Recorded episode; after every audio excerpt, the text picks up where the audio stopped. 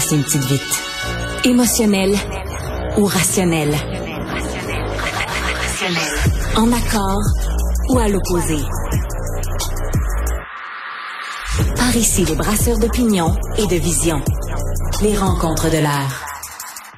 Bonjour Marie. Allô.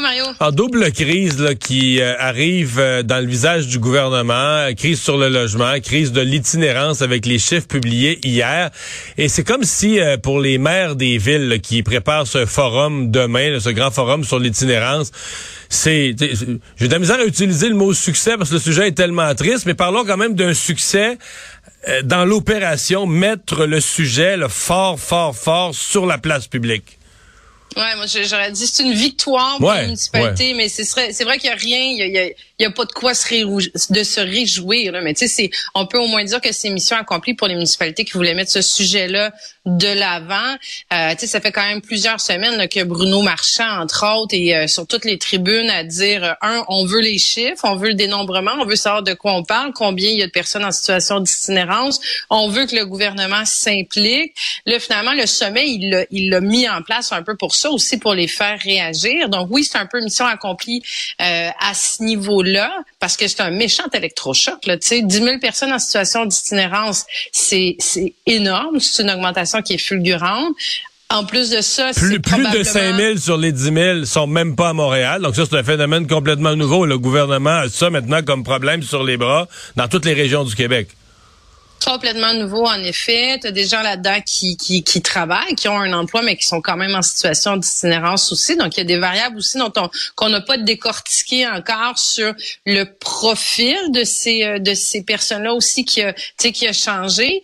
Mais euh, chose certaine, en plus de ça, c'est probablement un peu la pointe de l'iceberg, parce que ça, c'est c'est pas des, des données, c'est une estimation. Donc, c'est un dénombrement qui est fait en une soirée avec, euh, bon, ben, on a, on a dénombré tant dans un quartier, on fait une moyenne sur le pouce, puis ça nous donne un chiffre. Donc, c'est une estimation. C'est une estimation qui date d'il y a un an. Euh, tu dois être, euh, j'imagine, tu fais les mêmes constats que moi quand tu te promènes entre SCN et Ça s'est pas amélioré depuis un an, là c'est clair que ça s'est pas amélioré. On a juste à voir les campements un peu partout. Puis je dis Montréal, mais c'est un peu comme ça dans d'autres régions aussi. Là. Il, y a, vraiment une multiplication euh, qui se voit. Donc le chiffre est probablement peut-être à 12 000, à 13 000. Tu donc il y a, c'est vraiment, on est dans une espèce de, de, de tempête parfaite qui est, à mon avis, hyper préoccupante là en termes de santé publique, en ce sens qu'on est en en post-pandémie, euh, beaucoup de détresse psychologique, beaucoup d'enjeux de santé mentale. On est dans un contexte d'inflation, de coût de la vie, de, de hausse du prix du logement. Puis, on l'a vu, là, une des raisons principales pourquoi les gens sont dans cette situation-là, c'est parce qu'ils se sont fait, elles se sont fait expulser euh, de leur euh, de, leur logement pour des, des, loyers payés, entre autres. Euh, puis ça, ça nous ramène, pour ça, ça nous ramène effectivement à la crise du logement. Puis, tu sais, moi, j'étais encore à l'Assemblée nationale là, quand on talonnait le gouvernement de la CAQ sur ce dossier-là avec euh, André Laforêt, qui était l'ex-ministre de, l'Habitation, et qui refusait de prononcer le mot crise, qui refusait de dire qu'il y avait euh, une crise de l'habitation, qu'il y avait une crise du logement. Tu sais, c'était vraiment de l'aveuglement volontaire. Ça leur a pris du temps de le reconnaître. Puis là, c'est en train de leur péter d'en face complètement. Là. Ben, puis collectivement, là, c'est un, un enjeu. Parce que, tu sais, je regardais les chiffres de la SCHL. Il faudrait construire 100 000 logements par année euh, au Québec d'ici 2030, alors qu'on a de la misère à en construire, euh, tu sais, 35 000. Là. Ouais. Qu'est-ce que, qu'est-ce que euh, Lionel Carman peut faire et doit faire? Parce que demain, là, au nom du gouvernement, c'est, ça veut pas dire qu'il n'y a pas d'autres ministres ou d'autres membres du gouvernement qui sont interpellés par le sujet, mais demain, c'est lui, Lionel Carman, qui doit se présenter au forum devant les maires du Québec et leur dire quelque chose. Et ils l'entendent un peu qu'il y a une brique fanale, disons ça. Ben, ils l'attendent euh, certainement pas avec tendresse, mais ils attendent certainement qu'il arrive pas les mains vides. Puis tu vois, aujourd'hui, c'était un peu, euh, tu as eu l'impression, en tout cas, moi, ça m'a donné l'impression qu'il était un peu en bouton panique, là, de, on annonce 15,5 millions pour les refuges, mais tu sais, ça, c'est pas, c'est sûr que on, on, on blâmera pas d'avoir fait cette annonce-là, mais c'est du curatif à très court terme. Euh, j'entendais Bruno Marchand qui qualifiait ça de plaster sur une plaie qui saigne. Il y a vraiment pas tort à ce niveau-là. C'est ça réglera pas la situation. Là, ce qu'il doit faire, c'est s'attaquer au, au ben un identifier les causes comme il faut. Euh, puis là, tu sais, c'est des décomptes qui se font tous les cinq ans. Il va falloir que ce décompte-là se fasse beaucoup plus périodiquement, toutes les années, pour voir aussi l'argent qui va être mis là-dedans. Est-ce que euh, c'est utile, c'est pas utile? C'est quoi la cible que collectivement ils veulent atteindre? Est-ce qu'ils veulent baisser ça de 20% de 25% Tu sais, je regardais les échanges justement. Bruno Marchand, le maire de Québec, qui lui euh, prônait encore il y, a, pas longtemps le, le, zéro itinérance comme on a dans certains pays euh, de la Scandinavie.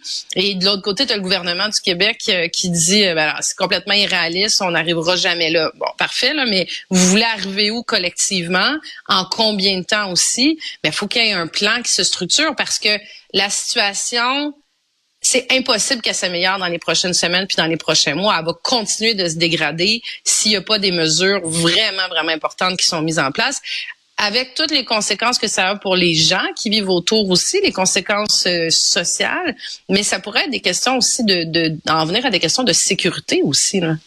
Parce que c'est des gens qui ont des enjeux de psychose, de santé mentale. Euh, ça pourrait, ça pourrait dégénérer dans certains cas. Donc, il faut, faut s'en occuper mais, Mais Bruno Marchand me disait ce matin, il disait, tu sais, la notion de sécurité là il y des parents, mettons que leur enfant va à pied à l'école. Il y a des itinérants sur le chemin. Bon, tu pourrais dire, pas raison d'avoir peur, c'est pas du méchant monde. Mais, tu sais, du monde qui sont, qui sont gelés un peu, qui ont problème de consommation, euh, qui traînent ça. Tu sais, comme parent, une fois que tu n'es plus en sécurité avec ton enfant, peut-être que tu te sens pas bien pour rien, peut-être qu'il n'y a pas vraiment de menace. Mais c'est comme, tu sais, c'est comme tannant. Tu peux certainement pas reprocher aux parents de dire, ben non, j'aime pas ça. Là, des gens qui sont sans domicile, qui ont des problèmes de toxicomanie, sont sur le chemin de nos enfants, euh, ça, ça, on n'aime pas ça. Là, c'est. Non, mais factuellement, factuellement, ça peut être un enjeu. Quelqu'un qui c'est pas, c'est pas parce que tu es en situation d'itinérance que tu es une mauvaise personne puis que tu es dangereuse. Ça, non. Mais si tu si es vraiment dans un euh, en train de faire une psychose à cause d'une consommation, ben tu as un comportement qui est erratique, qui est incontrôlé, qui peut qui peut dégénérer. Euh, puis oui, tu sais, on en voit, je, je, réfère encore à Sainte-Catherine euh, entre LCN puis euh, Cube. Il y a pas une journée où j'en ai pas vu moi en faisant le trajet entre les deux. Tu sais, des gens qui sont qui sont complètement intoxiqués à, l'alcool, avec des drogues dures aussi. Puis tu sais, on voit comment ces drogues-là sont coupées de plus en plus, les conséquences que ça a. Donc ouais, il y a des, écoute, c'est pour ça que c'est un Marie, ça prenait à Justin Trudeau un geste fort parce que ses affaires vont mal. Puis quand je dis un geste fort, à la fois politiquement, pour se redresser politiquement, à la fois pour s'adresser au fond des enjeux, à la fois pour rassurer son caucus que, comme on dit, il a une main sur le volant. Là, il est en contrôle des choses. Et donc, cette annonce est survenue cet après-midi. Ça a commencé à couler juste avant dîner, mais ça a été officialisé en fin d'après-midi. Il euh, va enlever la taxe de vente sur les matériaux et la main-d'œuvre des nouvelles constructions résidentielles. C'est très, euh, c'est très fort, moi je trouve comme euh, comme sortie politique, euh, parce qu'il pouvait pas, tu sais, sa, sa, première sortie c'était de demander aux municipalités d'accélérer le rythme de construction. Bon, tu sais, ça c'est une chose, mais encore faut-il que comme comme palier de gouvernement, tu donnes un élan à cette à cette demande-là. Je trouve que en ce sens-là, il répond, il dit ben là, moi je fais un geste qui qui est très très fort, là, à mon avis, qui est majeur, qui semble être très bien reçu aussi par les différentes associations de construction. Est-ce que ça va faire une différence? Ça, par contre, je, je, je, je, je me préserve de commenter là-dessus. Là, euh, je, je te ouais. euh, différence pour la construction. Ah ouais, ouais, je comprends, je comprends. Puis une différence majeure dans les sondages. Ça fait, ça fait, ça fait, une, ça fait une différence au niveau du, au niveau du, euh, évidemment au niveau des, des, prix de la construction, mais ça reste que l'enjeu majeur, c'est encore de trouver euh, du monde pour construire. Tu sais, ça reste que c'est cet enjeu-là auquel il faut, euh, hmm. faut s'attaquer. au niveau de ses sondages, ben écoute, au niveau de son caucus, ça, ça a dû brasser pas mal, pas mal à l'interne. Ça a l'air que, que ça s'est dit ces quatre vérités, mais en même temps, bon, ça sert à ça, un caucus qui n'a pas eu des caucus qui ont un peu brassé ou des euh, députés et des ministres un peu insatisfaits ont donné euh, leur juste à leur, à leur premier ministre. Euh, mais ben, écoute, en même temps, il a dit on, se revoit, tu sais, je veux dire, l'élection est juste en 2025. Il a aussi ralenti les ardeurs sur toutes ces rumeurs là de de voyons, d'élection. Euh, mais, mais il va falloir qu'il fasse plus qu'une annonce du genre de celle qu'il a faite aujourd'hui. Moi, ce que j'ai hâte de suivre aussi par rapport à l'annonce sur la TPS, c'est de voir comment M. Legault va répondre à ça aussi, si euh, s'il aura ben, lui aussi envie d'enlever la TVQ. Là. Ouais, mais ben, il y a une réflexion parce qu'Éric Girard a pris ça en délibéré. Moi, autant dans le positif d'annonce de Justin Trudeau, je trouve que ça touche des bons enjeux. C'est une annonce forte. Je suis tout à fait d'accord avec toi. Par contre, sincèrement, quand il a relancé la balle aux provinces, je suis obligé de dire, ça n'a aucun bon sens. C'est que lui est dans l'improvisation. Je pense qu'ils ont décidé ça cette nuit ou hier ou avant-hier, à dernière minute. Mais sur des enjeux de milliards de dollars, tu peux pas mettre 10 ministres des Finances de province devant un fait accompli. Moi, le fédéral, je fais ça, j'enlève une taxe, puis vous autres devriez faire la même chose. Euh, les provinces ont des taux, des taux de taxes de, de, de 7, 8, 9, dans le cas du Québec, 10 en jour nous autres qui payent plus. Mais est-ce que tu peux, comme premier ministre, renvoyer en pleine conférence de presse, mettre sur le spot tous les ministres des Finances du pays? À mon avis, une affaire comme ça, ça avait été bien faite, ça aurait dû il aurait dû avoir un sommet des ministres des Finances, l'explorer. Chacun retourne dans sa province, regarde avec ses fonctionnaires des scénarios où on pourrait prendre l'argent. J'ai un malaise de ce que le premier ministre envoie, envoie à l'abattoir tous les ministres des Finances des provinces pour dire, ben, moi, je fais une bonne chose, vous devriez tous faire ça. Débrouillez-vous avec ça à cette. Ouais, je suis 100% d'accord avec toi. Puis avoir la réaction en fait de certains ministres, je suis pas sûre qu'il y avait même un coup de fil qui avait été euh, donné pour. Euh, ça c'est très. écoute, c'est pas c'est pas long là. Demander au chef de cabinet, appelle les chefs de cabinet en advance, euh, tu sais, informer au moins qu'on va faire cette annonce-là pour qu'ils soient prêts à réagir, puis qu'il y ait une journée ou deux pour y réfléchir. Ça donne vraiment l'impression que ça a été fait sur un coin de table.